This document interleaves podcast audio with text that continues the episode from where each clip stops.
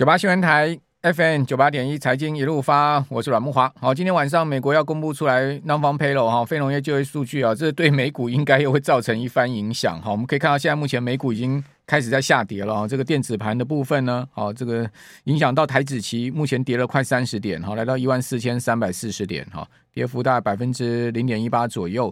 那另外纳斯达克指数跌三十五点，跌幅百分之零点三二，哈，那。在道琼的部分呢，跌了六点哈，道琼相对比较抗跌了哈，这个在平盘左右哈。那那那呃，S M P 五百指数呢，则是跌了三点哈，也在平盘左右。科技股跌的比较明显哦，因为如果说这个数据出来的超出市场预期的话，哇，那个看起来美国联准会要鹰要不不鹰派也难了 哦。你但我觉得今天这个数据超出预期的可能性很高哦哦，因为呢，美国。昨天公布出来这个十二月的小非农啊，哇，这增幅居然是市场预估的一点六倍啊！哦，市场估十五万人，就他公布出来数字二十三点五万人，哦，这个就让美股往下压了哈。而且呢，上周首请失业金的人数意外降到三个月低点，而且减了两万一千人，就代表美国就业市场还是非常强劲的。哦，那这么强劲的一个情况之下，联总会怎么降息呢？对不对？失业率不上升，哦，经济不出现问题的话，那薪资怎么掉了下来？啊，薪资掉不下来的话。通膨怎么会降 啊？所以如果今天晚上 Non-Farm Payroll 太强劲啊，尤其是每小时每小时时薪的增幅太强的话，小心美股又要往下压了哈。所以不要觉得说今天台股快收复月线了哈，就逮旧谱了哈。我是觉得呃还有戏可看了哈。那看起来今年的市场情况啊，就会是上半年非常波动的一个状况啊。下半年也许大家看到说，哎，这个建设股市有机会往上升哦。不过经过去年的大跌啊。很多人都心有余悸哈，台积电去年跌二十七趴，联发科跌了四十八趴，哦，台积电加联发科市值减损将近五兆，哦，真的是一个非常可怕的一个市值减损哈。那这样的一个市值减损会今年持续下去吗？诶，我们今天请到了大家老朋友，我们节目的新朋友阿格力来到我们的节目现场。阿格力，恭喜你啊，出新书啊！阿格力教你这样存股就对了，哈，这本是呃 Smart 所出的。好，介绍给大家。好，阿格力新书，阿格力你好，哎，木华哥好，各位观众朋友大家好。那我跟木华哥算是超级老朋友了，是啊，但是是这个节目的新朋友，没错。过去几次本来有机会来，刚好都有事。我今天终于来跟木华哥见面。变更者啊，变更者，因为小孩子刚出生嘛，刚出生。对对对，阿格力有一个很可爱的小宝宝。对不对？对，刚一岁多，小孩子很难搞吗？会不会难搞？哎，我觉得比股票还要难啊！哦，因为股票至少 你可以停损啊，小孩没没有办法停损哦。那股票这个惨的时候，你大概可以预期啊，就一天最多就是跌十趴啊。然后小朋友在闹的时候，真的是。一发不可收拾，老老婆可以停损吗？老婆也不可以停损啊！我们是好男人，老婆跟小孩都要跟存股一样长期投资。OK OK OK OK。阿格力，你才刚去日本回来嘛？对不对？对，回来一个多月。日日本的状况如何？你你感受如何？日本的状况哦，我觉得说日本这个国家感觉未来会变成中国的。像我老婆住在日本东京的葛饰区哦，就是她妈妈，她就有我岳母了，现在住在那里。那那里大概是东京都的最边边的位置。哦，那在车站的附近呢，我原本去买蔬菜，想说，哎，这个日本人态度应该都蛮好的，结果那老板不太理我。为什么？然后后来他发现，哎，他是中国人。哎，也不是说中国人怎么样，就是说日本人的服务态度有落差。后来我才发现呢，哎，车站附近的那些小店几乎都中国人开的。哦，那所以葛饰区很多中国大陆人。对，那后来呢，我又到了东京都内比较呃繁荣的地方，比方说去新宿，你去百货公司去购买啊，嗯、这个买精品，或者是说你要退税，基本上都一堆是中国的店员啊。哦、那我觉得说日本、哦，所以日本劳动力现在很多靠大陆人哦，主要是日本人，他们其实打工就赚不少。比方说你送个 Uber Eats、嗯、一个月认真送的话，嗯，大概可以赚四十万日元以上。啊。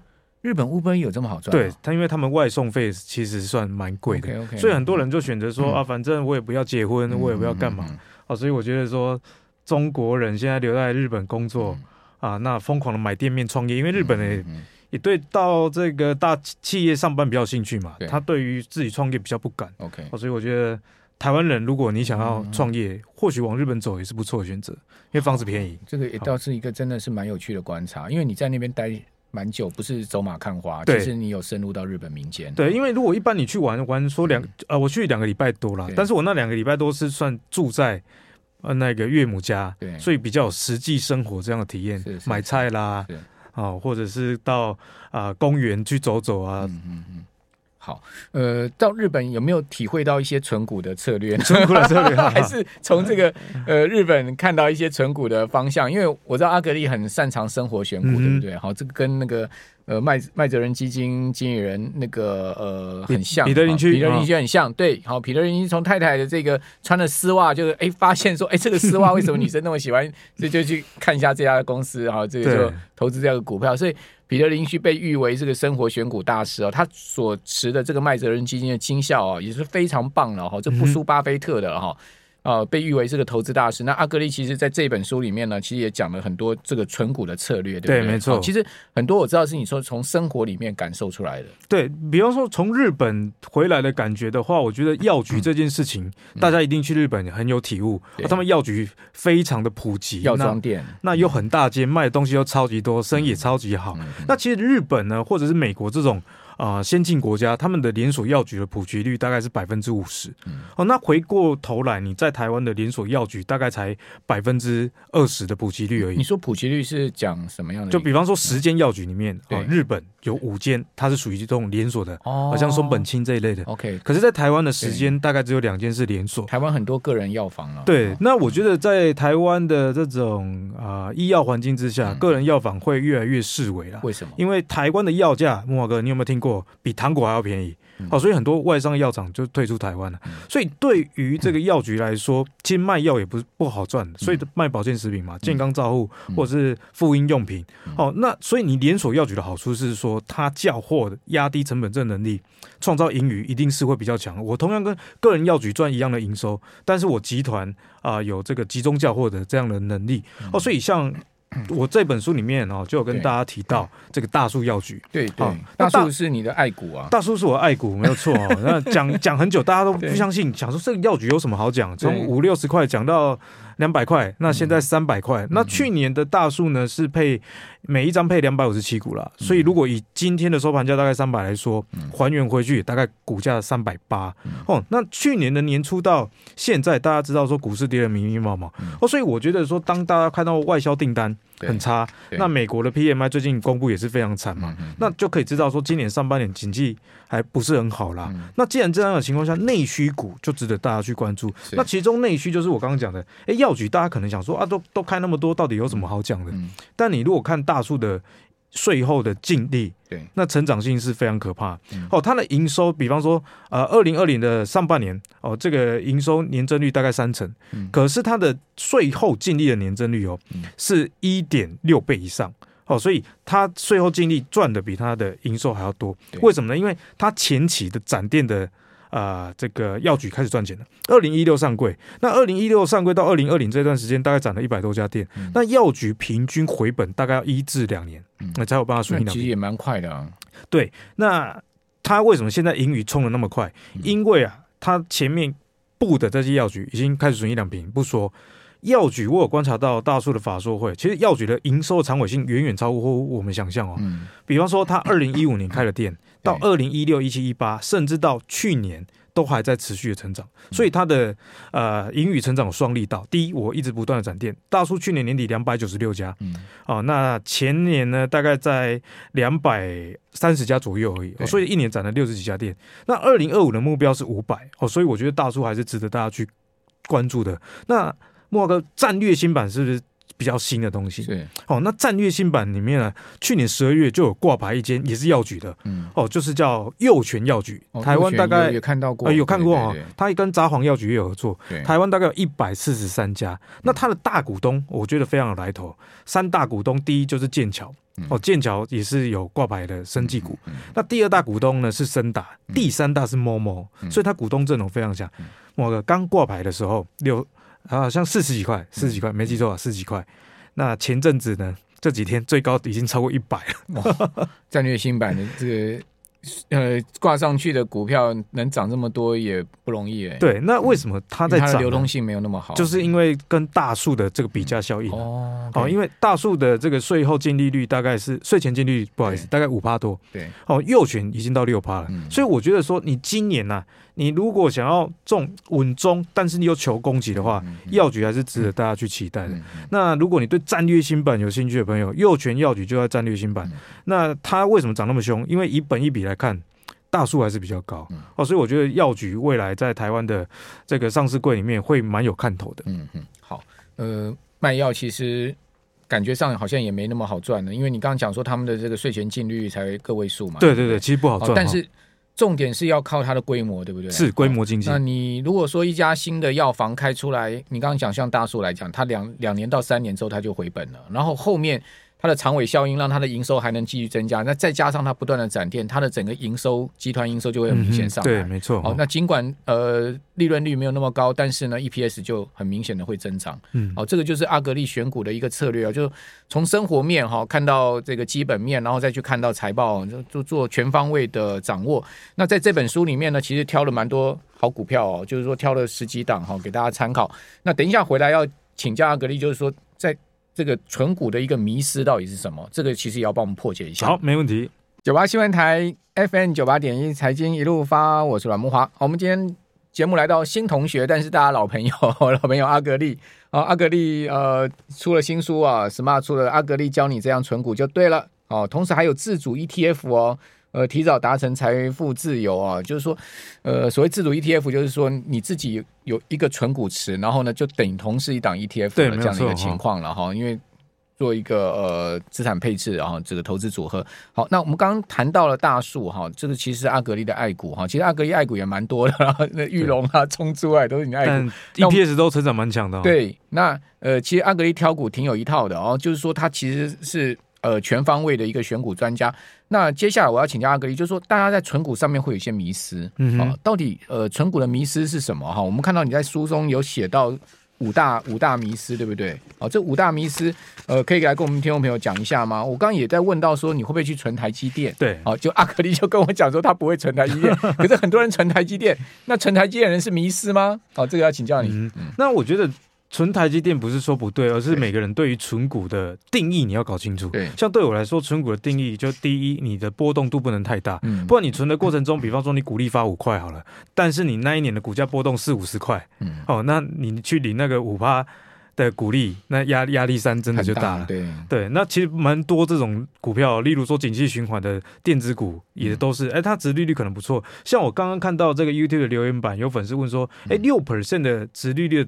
电子股值得存吗？哦，我想这也是迷失之一啊。就是说，你不要冒赚面粉钱的利润，然后去卖白粉的风险。因为电子股往往一杀三四十趴，甚至腰斩都有，对不对，莫哥？那你为了领那五六趴啊，你面对这个卖白粉的风险，机会成本来说就是没有啦。你直接攻联发科吗？联发科说发。增发十六块的特别股利发到二零二四年，股价去年腰斩。对，我就像木华哥讲的，这是非常好的例子啊。所以我觉得，拍谢，我不是说联发科不好哦。对对对，就是股票的特性、啊。联发科听到不要生气。就联发科的这个股价的波动，你应该是要去抄底它。哦，好，改天抄底它，或者是说它顺势很强的时候，联发科今天涨很多，去买它。对啊，像像这种，你宁愿去啊，比方说看筹码、看技术，也比领它的股利还要好嘛。好，这是机会成本问题。所以呢，这就是。第一点要提醒大家，波动率啊，你不要挑选太大。所以我这本书也有帮大家教学贝塔值。哦，所谓贝塔值就是小于一的波动比较小的哈。对，这样是比较适合的。那第二呢，就是不要只看值利率。像很多人在二零二二受重伤，就是去存蛮多高值利率的电子股。那我这本书呢，其实有一个重点就在于说。教你怎么样看产业。那电子股你要了解它产业周期，例如说二零二零、二零二一，你觉得哇，这个 EPS 实在太强了，这个本益比实在太低了。可是你忽略了当时候的产业背景，然后疫情后 Work from home，那大家怕叫不到货，拼命啊、呃、跟这个上游拿货造成的这种现象。所以建议你如果要存电子股的话，你要以二零一九年以前的 EPS。去对它做估值，以及二零一九年以前的股利对它做值利率的估算，跳开那种不正常的年度。对，所以呢，存股的迷失之一就是说，你不要只看 EPS。嗯啊，所以我自己存的股票都不是那种值利率非常高的。哎，可是那个高股息的 ETF 去存一些呃 电子股很高值利率的。哦，那那那你怎么觉？你觉得怎么样？哎，木华哥真的是太专业，问这么尖锐又直接的问题，非常喜欢。哎，其实我在我的像连勇啊，对不对？对，阿格力教你这样存股就对了。这本书里面，呃，我的标题是自主 ETF 嘛，那很多人就说，像木华哥刚刚讲的，有高息 ETF，你干嘛自主 ETF？哦，有一个原因是因为台湾的市场太小了，所以我们的 ETF 筛选逻辑通常市值是一个很重要因素。但也因为台湾太小了，你美联社你不可能市值变多大嘛。哦，举一个例子，可是你如果是在美国，它的贩售通路，比方说好事多，它会变成全球的一个大的企业。哦，所以也造成台湾的 ETF 在选股上通常啊哦都是一些高资本支出的，股本庞大的。哦，倒不是因为它公司多赚钱哦，所以以高股息 ETF 来说，我比较不喜欢的一个点是，呃，比方说七档一高息 ETF 好了，呃，有六档有人保哦，有这个英业达，有华硕，并不是说这些公司不好，只是我喜欢存。哎，你有成长，那、啊、你股利又会跟着成长这种公司，那以这样的标准来说，显然啊，电子类的这种代工的比较不合我的胃口。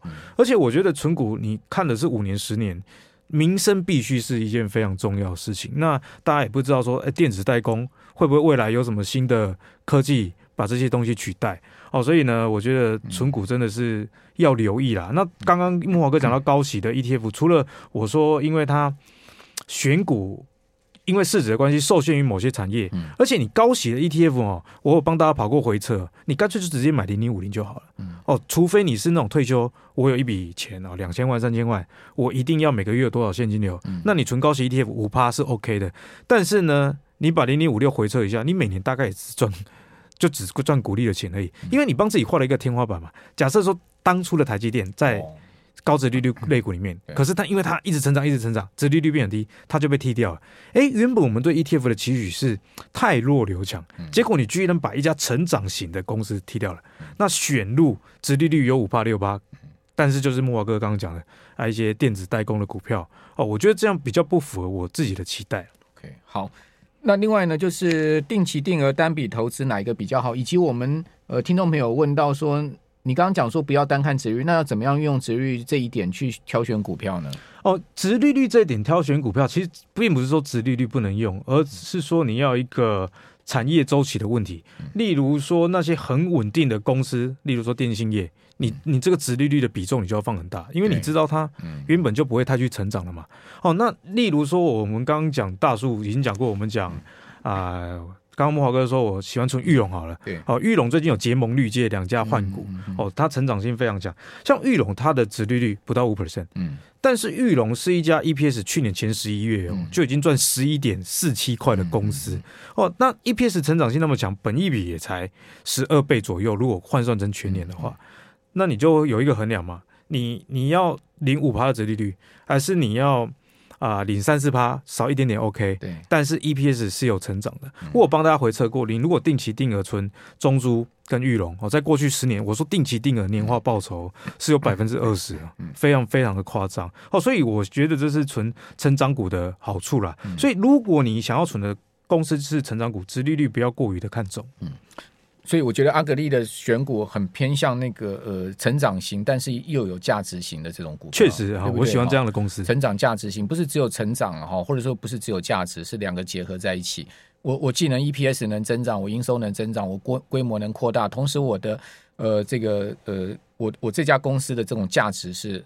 很长的，对不对？主要是刚讲像药房这样子的，贪心啊，什么都要哈，股利我也要 哦，价差我也要，对，这样很好啊。投资本来就是要赚更多钱呐，哈，这不是说只有赚殖利率而已哈。我觉得成长型的呃股票哈，它就是价差的一个部分。对，没错。那那我这边请教你，如果说当你发现一档你所持有这种存股的标的哈，它涨到一定的条件了，它的价差很明显了，你会卖吗？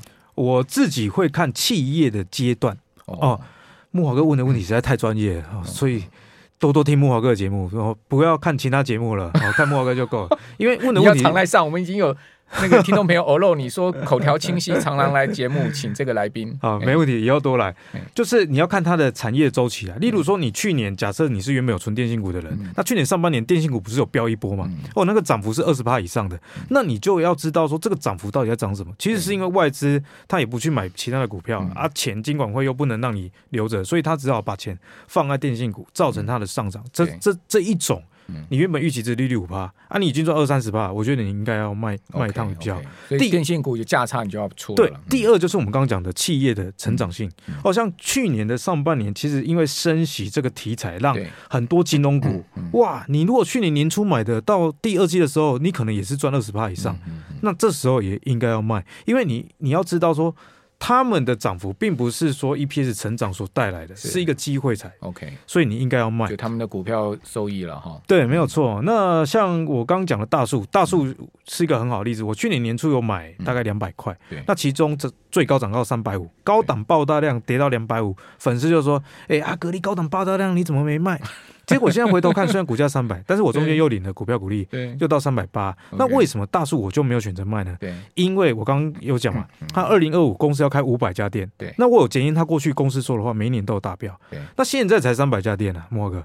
那如果我们以店店家当店数当成盈余的啊同样比例的话，那是不是还有百分之六十以上的成长空间？所以像这种天花板还没有到的公司，我就不会赚了很大价差之后就把它卖掉。OK，好，就它成长性是看得到的，是，而且公司呃一步一脚印是有在往前推展，就过去的呃推展的过程都可以被检验哈。所以我觉得阿格力在投资上面是蛮有信仰的，就很信仰自己所呃认定的。呃，法则哦，依循自己的法则，然后找出成功的投资策略哦。其实这个策略都在这本书上也告诉大家了，对不对？好，你这本书再讲一下书名啊，叫《阿格力教你这样存股就对了》哈，是自主 ETF 哦。好，所以呢，你可以自己打造一个股池。好，这个股池呢，你就选进自己喜欢的股票，对，然后呢，把它组成起来。其实我刚看一下，其实你选的股票我都很尬意的，真假 的？真的，真的，真的哦，在这本书里面的最后一章，就第四章哈。呃，阿格力选了大概十多档的一个，我都觉得很尬异的股票哈，那给大家参考。当然，我们不能在这边就把它念出来了，对对对，大家可以去看书了。好，今天非常谢谢阿格力来到我们的节目，下次要多来呢。好，没问题，谢谢莫哥。好，谢谢。